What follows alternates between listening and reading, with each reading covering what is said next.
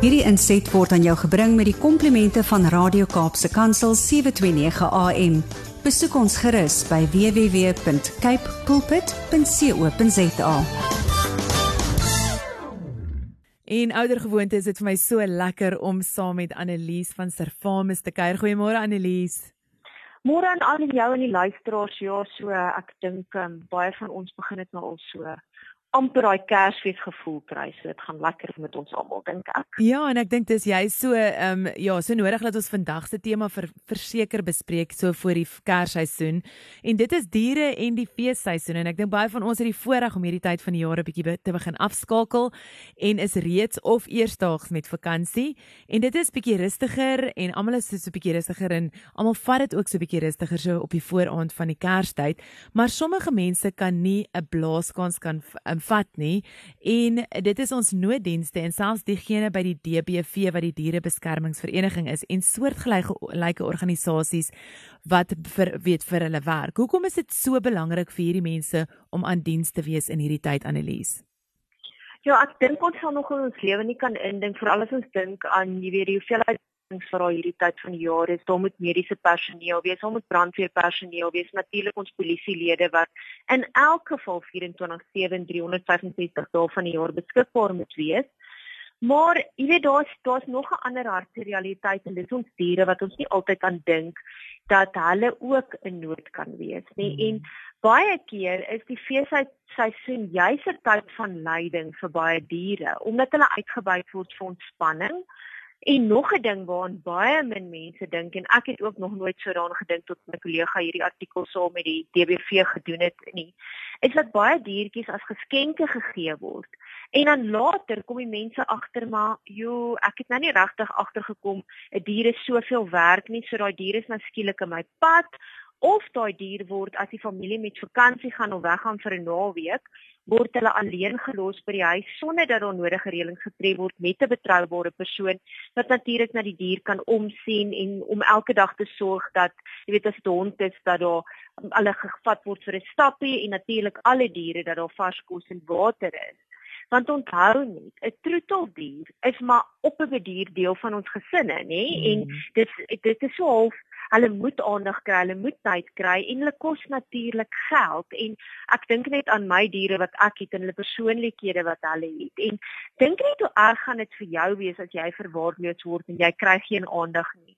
En diere voel op 'n manier presies dieselfde en dis waarom ons so dankbaar moet wees vir ouens soos die DBV en al die ander diereorganisasies wat self oor Kerstyd en in die vakansietye soos ons ander nooddienspersoneel aan diens is om te sorg dat die diere wat wel verwaarloos word, dat daarna hulle omgesien kan word. Ja, Annelies, kyk, ek het 'n Yorkshire Terrier en Fudge is sy naam, is soos 'n kind. Dis mm. ons derde kind in die huis mm. en ek het jy sê nou iets genoem wat my nogal erg geraak het en dit is as iemand diere as geskenke gee wat later verwaarloos word. Is dit met ander woorde nie ideaal om troeteldiere as geskenke te gee nie? Eintlik nie. So as jy nou gedink het, jy weet, is nog 'n trend wat 'n week voor Kersfees en dalk is dit nou die ideale ding om nou vir jou kinders of vir julle gesin te hond, 'n kat, dasie, hamster, 'n voeltjie, wat ook al die geval is, ek praat nou nie eers van ander goed so slange en muise en sulke goeters nie. Te gee, maar kom ons vat nou maar die tradisionele diere. En julle is nie al vir jare gewoond daaraan dat jy of groot geword het met diere en jy het 'n idee wat dit behels nie of jy het reeds diere wat jy dalk nou 'n ander diertjie wil vervang, daai netjies dalk nou deur die jaar dood of wat die geval ook al is dan moet 'n ou weet ek wil amper sê 20 keer dink voor jy dit doen. So al is jou kind smeekel en al die hele jaar vir 'n diertjie vir Kersfees of wat ook al. Is daar 'n verskriklike emosionele ding oor Kersfees en almal is opgewonde daaroor en almal is by die huis, maar ons dink nie aan die verdere implikasie as die skool weer begin het en werk het begin en al daai goed nie. En dan dink mense ook nie daaraan dat baie diere vir 10, 20, 30 jaar en nog langer leef, soos papegaaie, jy weet, en sekere reptiele nie. En wie gaan hy na daai dier kyk as jy nie meer daar is nie?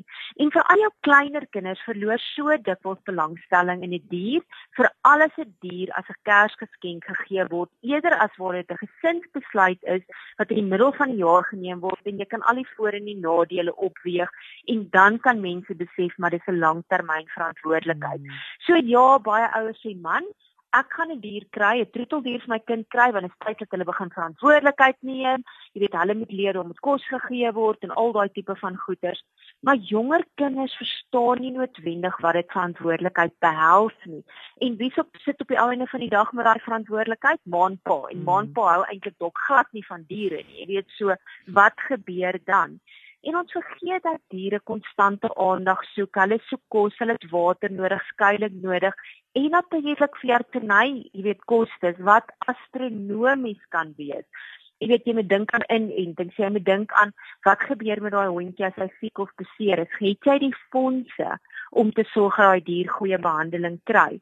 En dan is die hartseer ding dan omdat mense dan daai belangstelling verloor dikwels as gevolg van 'n Kersgeskenk dan word daai dier uiteindelik verwaarloos of hulle word sommer net ergens afgelaai of die mense sê jy weet adverteer dit sommer op sosiale media ons het 'n hondjie en die hond soek 'n ander huis of 'n kat of wat die geval ook al is en dan weet hulle nie noodwendig by die nuwe huis waar daai mens waar daai diertjie afgelaai gaan word weet daai mense wat behels verantwoordelike troeteldier eienaarskap en het hulle die hulpmiddels om oordentlik vir daai dier te sorg nie.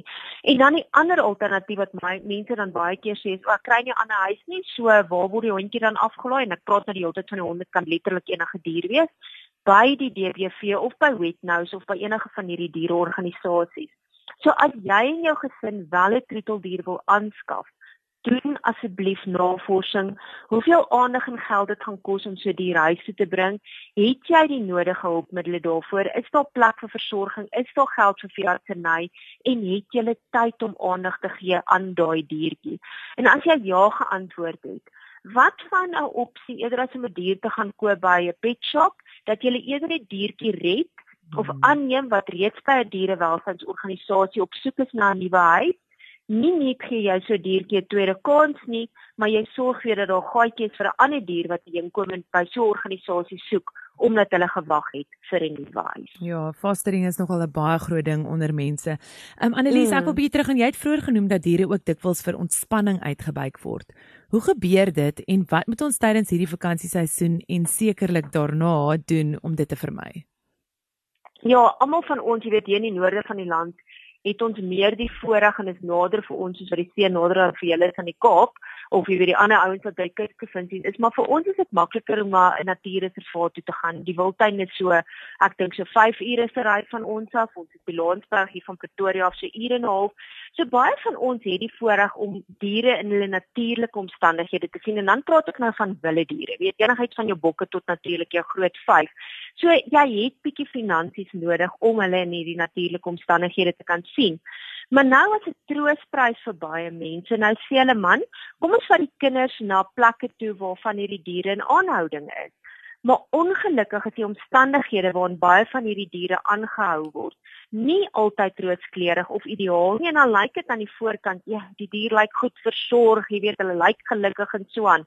Is daar baie keer 'n donker en wrede kant ten opsigte van hoe hierdie diere van hulle vryheid ontneem is en hoe hulle nou aangehou word. En daarom is dit ook nie ideaal om diere in sulke omstandighede te sien nie. Ek sien nou die dag poste ou jy weet van fotos hy wat teen Gauteng van Oosia af by een van hierdie plekke en lê nie lê hierdie leeu's maar daar's 'n draad in die agtergrond en dadelik dink ek jy weet vir jou as Brit lyk dit nou wonderlik maar vir my as Suid-Afrikaner is dit alles uit plek uit. Sê dit voel net nie vir my reg nie. Hmm.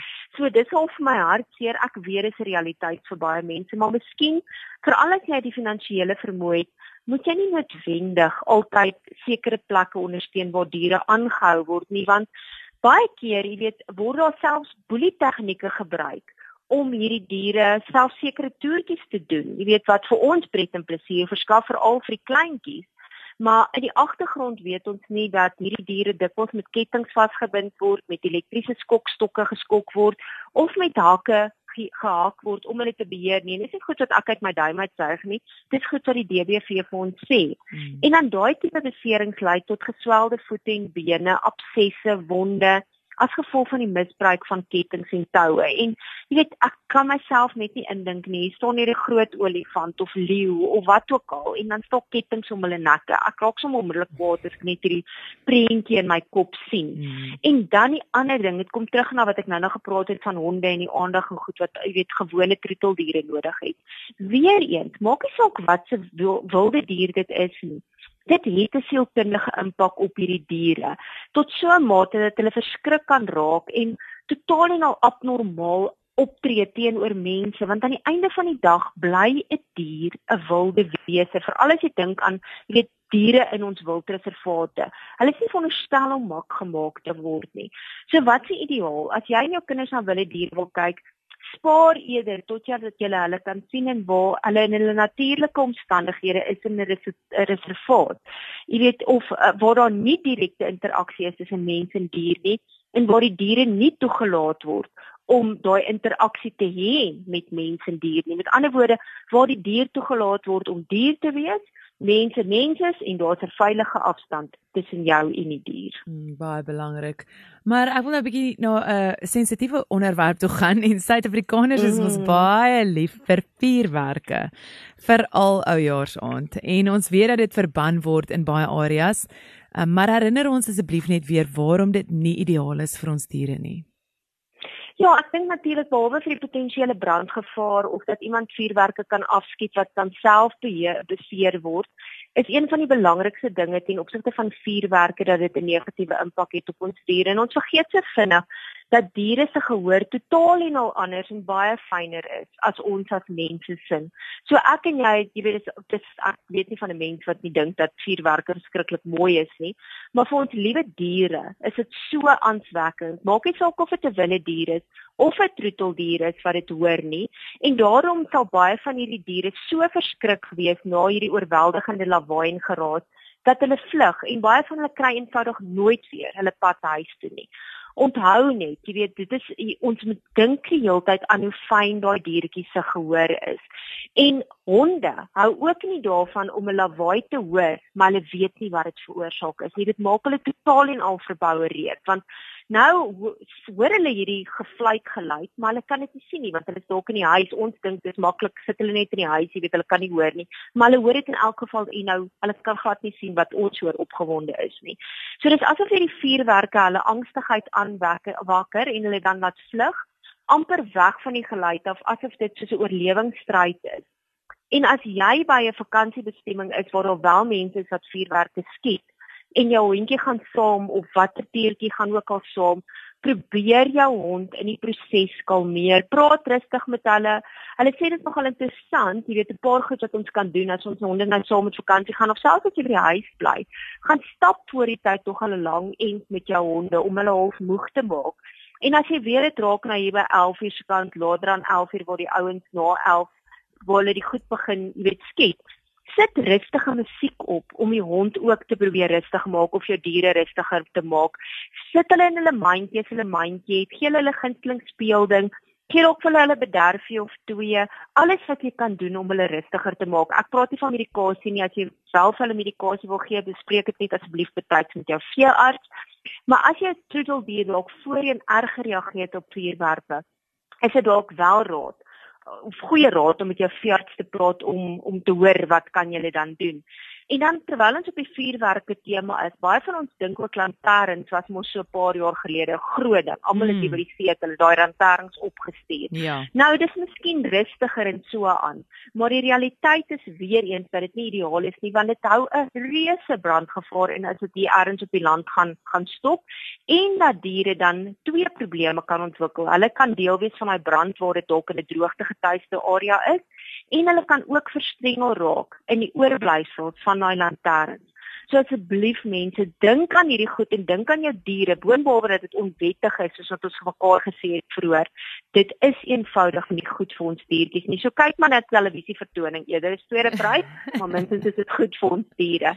So jy weet aan die begin het ons gepraat van ons nooddienste, insluitend ons beamptes van ons welstandsorganisasies soos die DBV wat werk hierdie feesseisoen. Maar kom ons maak ons doen ons deel om hulle werk minder te maak deur om te sien na ons eie diere En as jy wel besluit om 'n troeteldier aan te skaf, maak nie saak of dit nou vir Kersfees is of vir 'n ander tyd van die jaar nie, gaan besoek eers daai DBV of 'n soortgelyke organisasie soos wat jy nou gepraat van rescues hmm. en kyk jy nie of jy nie dalk vir 'n die diertjie 'n tweede kans kan gee nie. En dan net so op die voorhand van Kersfees, dankie vir al hierdie mense wat omsien na ons diere. Maak nie saak of dit makdiere of wilde diere is nie.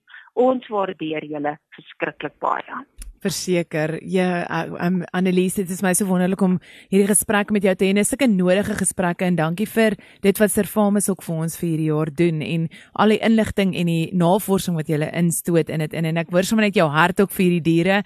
Hier's definitief 'n paar wyse wenke wat ek gaan saamvat en um, ja, ek waardeer jou verskriklik baie. Dit is 'n groot plesier. Dit is so lekker om vir die mense hierdie inligting te gee. En ja, hooplik maak dit 'n verskil in minstens een diertjie se lewe wat nie hierdie jaar die die vuurwerke met ons skouer moet oor nie. Verseker, jy kan gaan ehm um, gaan meer uitvind oor Servamus op enige van hulle webtuistes op hulle sosiale media platforms Servamus en dan ook 'n e-pos Annelies, mense kan jou vir jou 'n e-pos stuur. Ja, nee, verseker, die maklike een en hoef julle nie bekommerd te wees oor die spelling van my naam nie, is editor@servamus.co.za of gaan net na ons webwerf toe. Al ons besonderhede is daar www.performance.co.za. Um stuur gerus 'n e-pos oor die oor die vakansieseisoen want ons kantore sluit ook in 'n stadium so bietjie. So ons gaan nie daar noodwendig dadelik reageer as jy 'n telefoonoproep het nie, maar op jou e-pos gaan ons verseker reageer. Annelies, altyd lekker. Dankie. Ons gesels weer vinnig. Mooi bly. Dankie. Totsiens. Tot Hierdie inset was aan jou gebring met die komplimente van Radio Kaapse Kansel 729 AM. Besoek ons gerus by www.cape pulpit.co.za.